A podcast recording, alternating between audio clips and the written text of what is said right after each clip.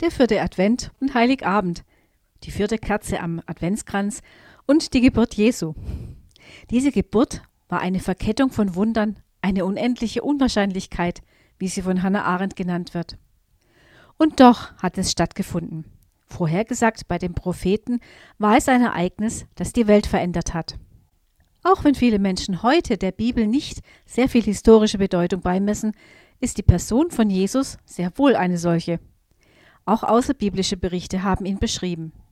Übrigens geht die Darstellung der Krippe, wie wir sie heute kennen, bis ins 13. Jahrhundert zurück, als Franz von Assisi in Greccio, einem kleinen Ort in Umbrien, das erste Mal das Geschehen rund um die Geburt Jesu mit Menschen und Tieren greifbar nachempfand.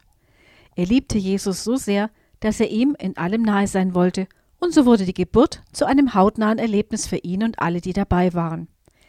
Das ist für mich heute auch noch ein positiver Aspekt von Krippendarstellungen. Ich kann mich besser in das Geschehene hineinversetzen. Setzt euch doch mal für ein paar Minuten vor eine solche Krippe und stellt euch vor, ihr werdet in diesem Augenblick mit in dieser Höhle oder diesem Stall, sozusagen als Zuschauer. Ihr könntet das Kind in Windeln gewickelt, damals waren es Leinentücher, in einer steinernen Krippe liegen sehen.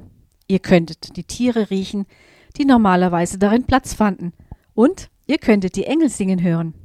Ich bin immer etwas traurig, wenn Weihnachten nur auf einen kurzen Gottesdienst reduziert wird und sogar Streit um das Dekorieren oder Nicht-Dekorieren von Weihnachtssymbolen ausbricht.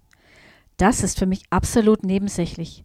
Wichtig ist die Frage, wie ich mich persönlich zu diesem Jesus stelle.